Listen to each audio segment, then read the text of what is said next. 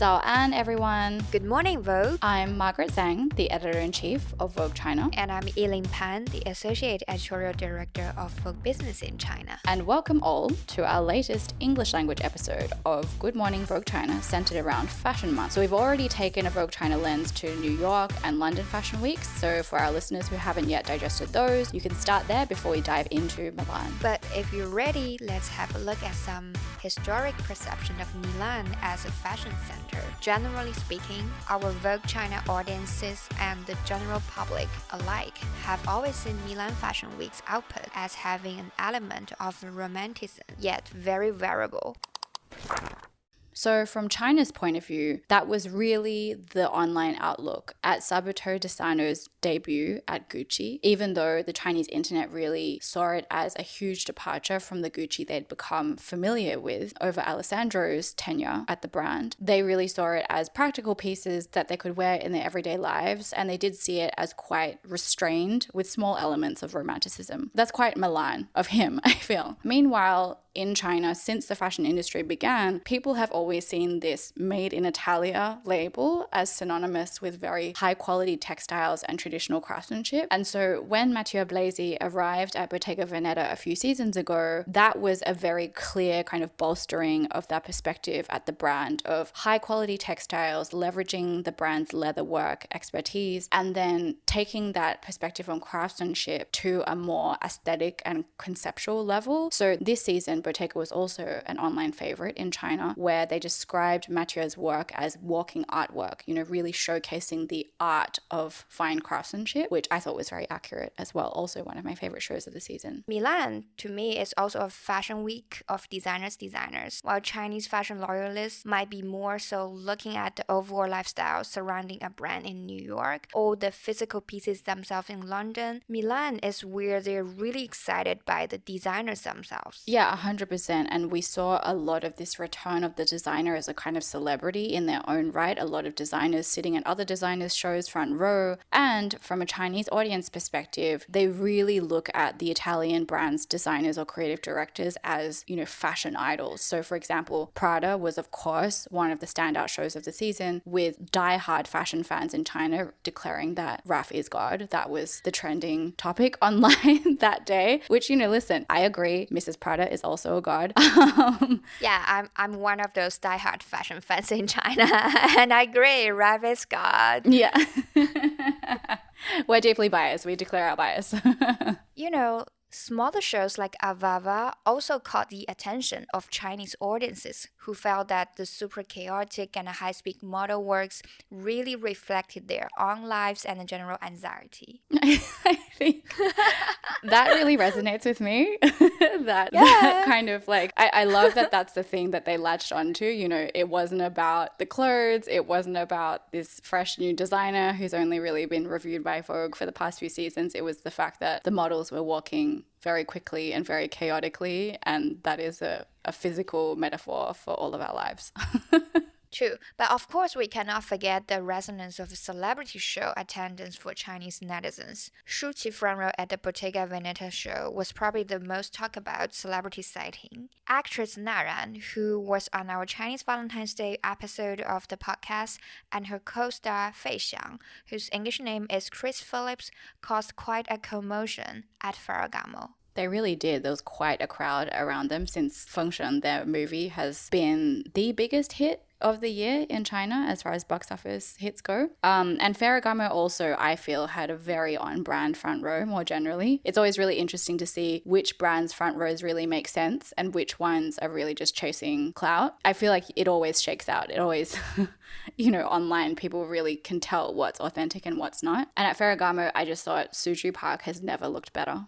Yes, I also think Tracee Ellis Ross looked incredible in that green and white dress. And meanwhile, Chinese actress and singer Lu Sizhao's appearance was trending on Weibo. She was wearing a look straight off the runway at a Versace show. Her young Gen Z fans talking about how they could finally relate to Versace as something young people might wear as opposed to something their parents would wear. Which I think is an interesting characterization. I wouldn't say that the past few seasons of Versace are really something that our parents would wear. Like, I think it's been quite fresh and power lady for a while, but you know, whatever works for you. Chinese audiences also really appreciated Versace's plus size and kind of body diverse model casting. And it wasn't just about plus size or mid size, it was also about models of different heights, models of different ages. And I think more generally, the feedback from Chinese audiences was that Milan actually did have more body positive casting across the board over the week, more so than other fashion weeks, although we'll have to check the statistics on that. And generally speaking, many of my Italian friends have told me that Milan has become increasingly much more useful and creativity centric in recent years. Margaret, have you got that feeling or vibe when you were in Milan this time? Yeah, 100%. I actually think anecdotally, a lot of it had to do with COVID period. So just even in my own creative circles, a lot of friends from London or other parts of Europe during COVID actually moved to Milan and so that's seen a little explosion of, you know, really interesting little creative subcultures. You know, people are out, people are at bars, people are at clubs, and it just feels a lot more energetic than Milan Fashion Weeks that I've been to in the past. And I think this vibe has really been captured by designers like Glenn Martens at Diesel, which we'll talk about in a little bit, as well as some great young Chinese designers who feel like this is the kind of right energetic fit for them to show their collection. So, for instance, Shu Chu, who has been consistently showing in Milan in recent years, she really feels like her design work connects with that youthful energy that Milan has now that it maybe didn't used to have. So, if we really want to talk about Milan and how Italian creative culture is evolving, who else do we speak to but my colleague and friend, the inimitable Francesca Ragazzi, who heads up Italian Vogue? Do you have any memorable experience from the current season that you can share with our readers? We are very excited about this Milan Fashion Week. First of all, because there were a lot of debuts. Of course, uh, Sabato De Sarno at Gucci. So we think uh, it's a great uh, start uh, with the real clothes that can be worn by many generations. And uh, so we are looking forward to see how the vision will evolve. I was very impressed by Bally. It was fantastic. I thought the menswear in particular was very focused. Uh, Simone Bellotti, our readers uh, should check him out because he's a shoe lover. You could see it was very elegant and uh, timeless. So that was a great start as well. Then we got the first show of Attico. So we are very proud of the girls. This is a different background. So they didn't started with a show, but with presenting the clothes and being themselves the ambassador of the brands. And finally, they did a show in the streets of Milan. The whole vibe was like the morning after of a party and you could really feel it's so believable with themselves as being the first ambassador of their brand. Very in the spirit of time with a see now by now collection. I feel in general those debut, but also Prada and Ferragamo, which was amazing. Margaret and I are such a big fan. Huge fans huge, huge fan. And he's now at his third collection, and I we can feel maybe he's really starting to enjoy. And I, I think he was very fast to reinterpret the Italian codes and bring them in 2023. And I think that's what, in general, everyone is trying to define who is the Italian woman in today. So really into a world that is changing, that is uh, multicultural, that is uh, more, more and more global. What is the Italian identity? So I think there is this general question rather than having like big logos moment or very specific trend is more like a general philosophical question where is the Italian woman? And I like to see that in this context, uh, we see also foreign brands uh, coming to Italy and engaging with made in Italy, like Chinese designer as well. I totally agree. I think that Milan Fashion Week last season and this season has felt super back to Italian roots, respect Italian craftsmanship, traditions, but also kind of very proud of it and projecting it to the world, all the way from the big brands to the upcoming designers. Correct. I feel like there is less and less uh, difference between the big established and uh, the upcoming. There is just the power of idea and identity and personality. It was nice to see also that so many designers were supporting other designers at the shows. Sabato De Sarno at Gucci invited invited all the new generation and colleagues from the other brands. That's amazing. Like uh, Mm-hmm. Marco De Vincenzo, Jezabelle from Cormio, Marco Rambaldi, Matteo Blazy, they were all there supporting, and vice versa. That's so true. I feel like this season, more than past seasons, suddenly the designer has kind of become not a celebrity, but an identity in their own right. I think there was a period of time where the Italian designers kind of went behind the scenes and it was really more about the brands. And now Pier Paolo's front row at Donatella's show with his dog.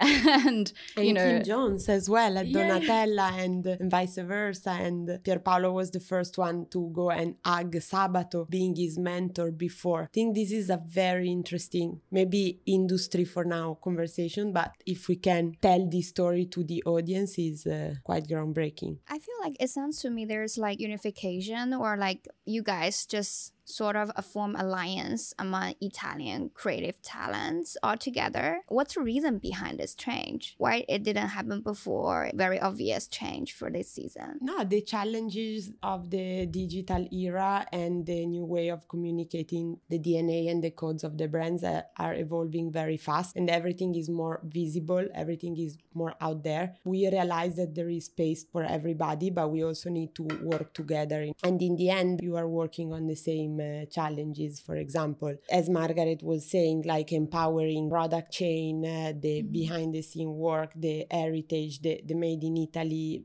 I mean, we need to be all unified to elevate this. I mean, craftsmanship uh, is an art, so we need to really focus on finding the right language to express this and make it appealing. It's the same task for everybody. That's why everyone wants to be closer and closer to the consumer, and I think this really happens to us too. That with this new world of Vogue, we want to be very close to the readers. It's the same thing. It's very consumer and reader centric. You need to have clothes that really can be worn. I think there was a lot of they wear around uh, because uh, we really want to believe in those women. Even Bottega, I thought it was an incredible show. Matteo Blazy killed it. And I really can see this woman walking down the streets, uh, picking up the newspaper at the newsstands and putting in the bag. Like even that, the fact that he showed the bags full of things, you know, is this kind of like realness uh, rather than being in a bubble. Like felt uh, connected to life, to the streets. So- I think this is like the topic of discussion that everyone's circling around this season, just at the shows, between shows. Everyone's talking about this struggle between art and commerce, right? It's how do you become a commercially viable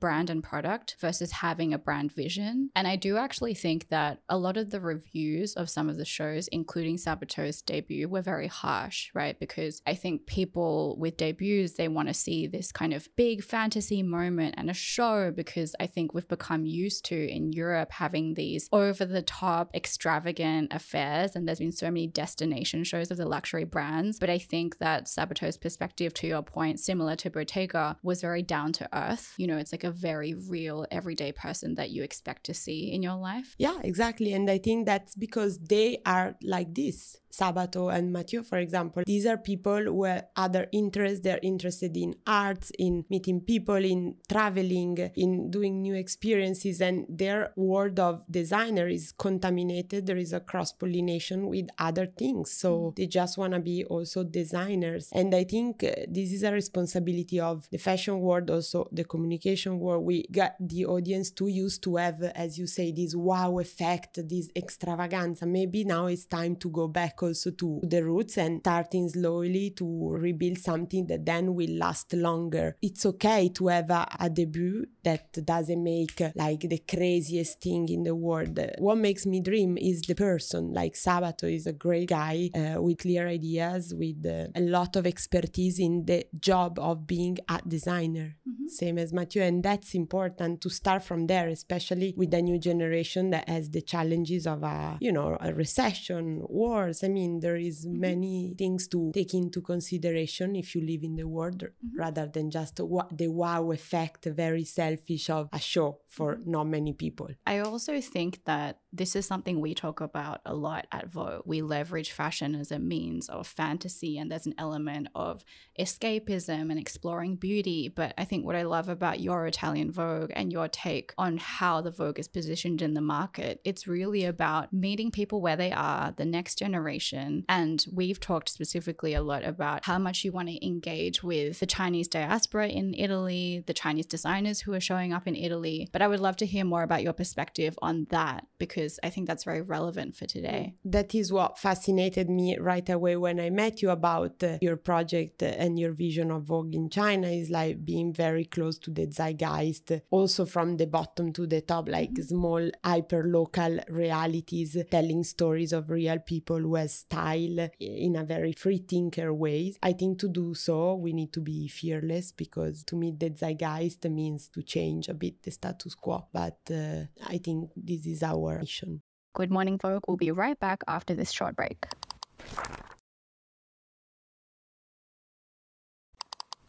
I know we've talked a lot about how Italian brands and Italian designers are kind of reassessing how they show up at Milan Fashion Week, but there are actually a lot of Chinese designers who historically I think Chinese designers have gravitated towards showing in Paris, but especially after COVID a lot of them have come to Milan. So I'd love to hear your Italian Vogue perspective on that? Yeah, first of all, as Italian Vogue, uh, we, really are committed to covering talents and multicultural identities uh, in the country. We were so happy to see so many female Chinese designers. Actually, all of them, the ones that we saw, are female. The messages they express is empowering uh, women, and Sarah Wong, uh, Shuting Qiu, Ricostru, Lisa Von Tang, they are all uh, very close to the message, but also experimenting with texture. We saw a lot lot of embroideries. You can really feel they express their roots using the made in Italy to do so. For me, it is nice to keep the dialogue with the local brands. Maybe we have to connect them even more. Yeah. That remember, me and Margaret are always speaking about doing intersectional project between uh, China and Italy. We always say that actually Chinese culture and Italian culture are very similar. It's like family first, and then food, and then fashion. Exactly. I went to see Shuting Qiu's castings and fittings yesterday before her show. She's actually working with some really interesting Italian stylists, really interesting Italian casting directors, and people in the local fashion industry, which I think has been really invigorating for her. I think she said between last season and this season, being able to work more cross culturally with people who have expertise on the ground here, she's been able to elevate a lot, and you see it very clearly. That's amazing. Exactly like the mentorship on the both sides because of course she's such a big experience. She was at uh, LVMH Prize. Uh, she she come from the School of Antwerp. So the fact that she also has many points of inspiration and can still learn from some Italian like crew and vice versa, I think that's the most exciting. That's what really inspired us, the cross pollination what's your take on the next generation of Chinese independent designers? These are the ones we follow the more, and we try to get Margaret's take on uh, on what's going on. But I really want to come to China. Actually, I admit I've never been. So oh really? I didn't know that ever ever in my life, and I think it's very hard sometimes to you know I'm one of those people that needs to go to understand uh, really what's going on. That's the first step, going physically there. Margaret, I think we should. I know. I'm inviting you. No, we should definitely look at bringing this next generation of Italian designers to China to kind of collaborate with different Chinese creatives, and then we can bring more Chinese designers to Italy. Chinese designer in general, I feel like they have a tremendous interest in understanding Italian culture and to present their works to the market there. So, Margaret, we definitely should find a project to bring Francesca here. Oh, I would be so excited and honored. And really, what I think also to evolve what has been done in the past. We should not just stick to fashion and clothes, but really trying to do a lifestyle mm-hmm. cross uh, roads conversation to include culture and traditions and stories of people with the fashion, uh, Italian and Chinese. Maybe going back to your personal fashion journalism career past a little bit, Francesca. I know you have been working for Vogue in Milan, Paris, and New York office in the past. Wondering like what distinct meaning do these cities hold for you, and what kind of fashion culture impacts do they have on you?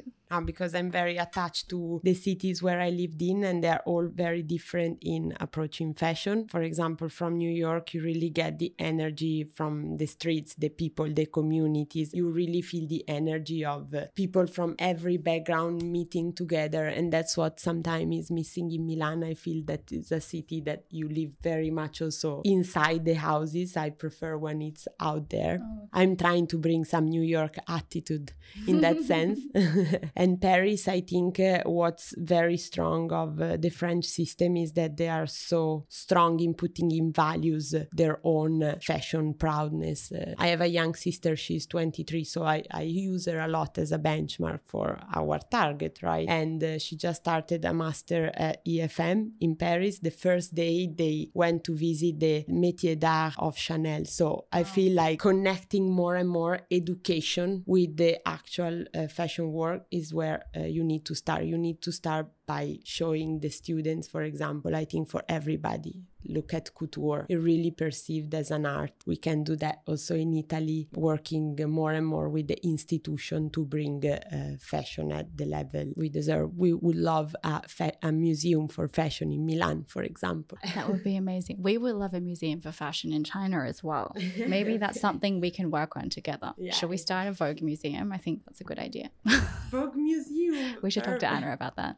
There's no fashion museum in China in general. I cannot think of one. We should explore. Margaret, do you agree? Yeah, I think there's kind of been like standalone fashion exhibitions that brands have put on. Or I think once in a while there's kind of a costume exhibition maybe at a heritage museum, but there's really not any true fashion museum. See, that's why we need to speak to to realize uh, the point of uh, strength, but also the maybe the lack. Partly, it's because Chinese fashion culture or system started very late compared to the Western society. You know, Vogue China only started back in 2005, but I feel like the current generation, millennials and Gen Z generation, are picking up very quickly. I bet the idea of a fashion museum will be very popular among these generation, and it's a time to work on that that. We see also how much the, our audience ask us to engage with the archive of Vogue Italia that is turning 60 next year, by the way. So there is a lot of uh, interest around that, like stories from the different decades of the of the magazine. And I see in Milan, you guys should come in April when when we do the design week, so mm-hmm. connected to design and furniture. Like there are people queuing at every single exhibition of Dior, Vuitton, Loewe. and They're always so beautiful. Like beauty really attract everybody. People want beauty mm. in their life, as simple as that. I mean, speaking of the 60th anniversary, such a major milestone. And you've talked also about traditional craftsmanship and heritage of fashion and how you want to bring that to the modern day. From your perspective at the helm of Vogue Italia, how do you balance this rich history that Italy has in fashion and then keep it connected to the future so you're not losing touch with reality? That's why we need to really not be nostalgic, but revisit the codes and uh, explore them with, with the new languages. I'm thinking, for example, of another designer I'm very inspired by, who is uh, Glenn Martens at Diesel. Glenn is phenomenal because, for example, he did a show open to everybody. He connected it with culture because then he left the location open for the entire week of Fashion Week with movies going on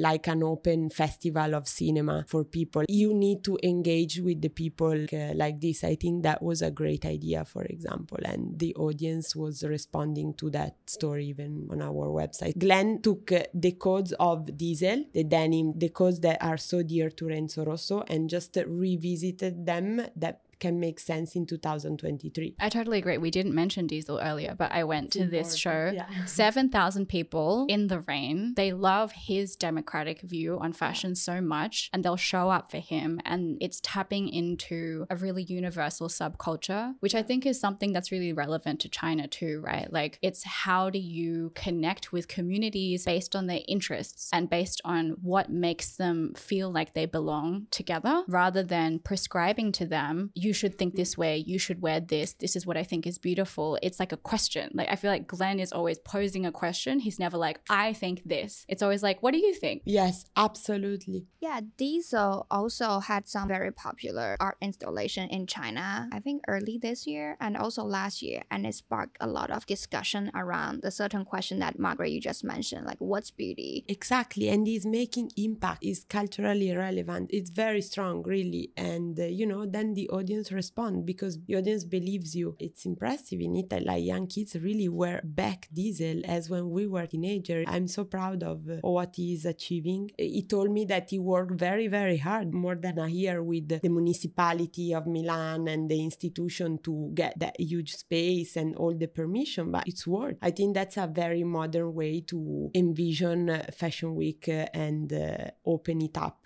to, to the people. I totally agree. I think it's a good time right now in a kind of divisive era. I think the social discourse right now can really push people into factions rather than reaching across the aisle and talking to each other. And so for us, it's like, how do we leverage as an industry, as creatives, as editors, leverage fashion, music, film, all of these corners of culture to promote cultural exchange and communication between people as a language rather than just putting a statement out there. Exactly. And fashion is in all those spaces because the first thing you do when you wake up in the morning is putting on a piece of clothes. So, and then you go either to a festival or work, but fashion is all around. So it's important to keep that in mind. Another point we haven't touched is casting. What do you guys think about casting this season? It's been kind of a mixed bag, hasn't it? Like, I thought Diesel's casting always is very diverse, and Glenn draws a lot on non models, you know, non professional Right. models, kind of everyday people or artists from different industries. Some of the shows have been quite thin, kind of gone back to this like 90s perspective of what a model looks like. And then some of the casting has been very intentional to have mixed people from different backgrounds, sizes, ages, etc. It's not the same trend across the board. It depends on the designer's vision of whether mm. that kind of diversity is important to their brand vision. Yeah, I totally agree.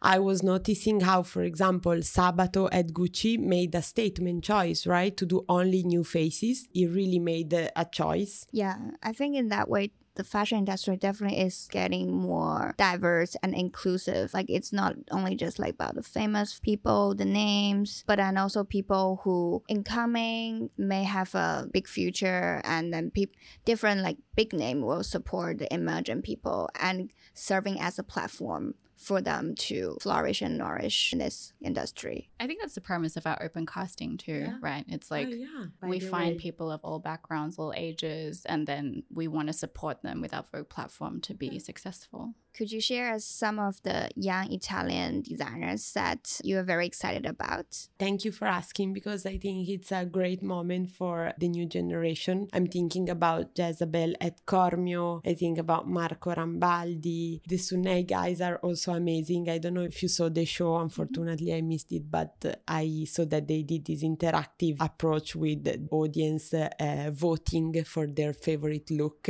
from the room. I think it's very cool. We have uh, Andrea Adamo, we have GCDS who did a great show, Giuliano Calza. I mean, I feel there is a lot of voices. Earlier this year, we brought a, a group of them to Albania, to Tirana, for an exhibition on the new generation of Made in Italy. It was interesting to see how much they all connected among them. There are also a lot of accessories designer who are strong, like Marco Panconesi for jewelry or the Medea sisters for bags. Well, hopefully, we can open a fashion museum in China and then we can bring all the made in Italy designers to China for a showcase. We have plans, guys. We Look have plans. Don't stop dreaming. Margaret, I really feel like talking to someone like Francesca, who has really grown up in the Milan fashion industry, helped me contextualize some of my thoughts on how Milan and Italian fashion is changing these days. I totally agree. And the great thing about Francesca is she's not in her little Vogue castle, right? She's really on the ground interacting with all of the different sub communities, not just in Milan, but all throughout Italy. And she's very democratic in her approach to fashion and the local fashion scene. I would really encourage all of our listeners to go check out how Vogue Italia has evolved since Francesca has taken over. I think it's such a fresh perspective. She has such a great eye for upcoming talent while maintaining this kind of gravitas that Italian Vogue always had as far as creativity. And she and her team are so much fun, and I can't wait for you to meet them in person at some point, Yiling. I think Francesca also enjoyed doing our podcast so much, Yiling, that she's down to do a Vogue Italia special episode of Good Morning Vogue. So if any of our listeners have any questions for Francesca about her Italian Vogue outlook or any further questions for Yiling and I on the Vogue China side, do drop us a line at Vogue's WeChat, DM us on Vogue China's Instagram, or email us at vogue.office at condenast.com.cn. And we will see you on the next episode of Good Morning Vogue, where Margaret and I head to Paris. This is Vogue China's creative producer Audrey Siegel. This episode of Good Morning Vogue was produced by Raymond Fu. Our creative producers are Audrey Siegel and Sienna Guo. It was edited by Jay Liu, and the music was by Lexi Liu.